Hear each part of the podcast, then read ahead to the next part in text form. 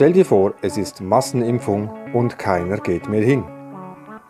Ein Podcast von Stefan Seiler von der Corona Transition Redaktion. Die Bereitschaft für das nationale Genexperiment lässt allmählich nach. Trotz Kuchen für einen spontanen Peaks auf dem Bundesplatz und trotz absurder Plakatkampagnen des BAG. Die Impfzentren bleiben leer und Termine müssen ersatzlos gestrichen werden. Wenn man der vom BAG in Auftrag gegebenen Umfrage des Marktforschungsinstituts Sotomo glauben will, haben sich zum Zeitpunkt der Befragung Mitte März nur 9% der 1692 Befragten mindestens einmal impfen lassen. Gemäß Daten des BAG liegt die Impfquote derzeit bei rund 52%. Ob diese Zahl stimmt, ist hingegen fraglich, denn eine unabhängige Datenerhebung gibt es nicht. 44 Prozent gaben im März noch an, sich sicher impfen lassen zu wollen. Zu diesen insgesamt 53 Prozent, die sich sicher impfen lassen wollen oder dies bereits getan hatten, kamen 19 Prozent, die sich eher impfen lassen wollten.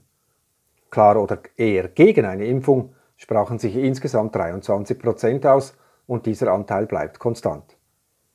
Bei den über 64-Jährigen ist der Impfwille markant größer als bei allen anderen Altersgruppen.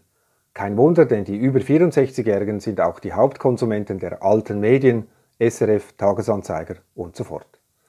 Eine verbreitete Impfunwilligkeit findet sich hingegen bei den unter 35-Jährigen.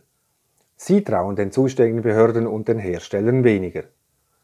Denn die Jüngeren sind mit dem Internet besser vertraut und informieren sich eher über die neuen Medien, die auch staats- und pharmakritisch berichten. Die Covid-19-Impfskepsis ist in der französischsprachigen Schweiz signifikant größer als im übrigen Teil des Landes.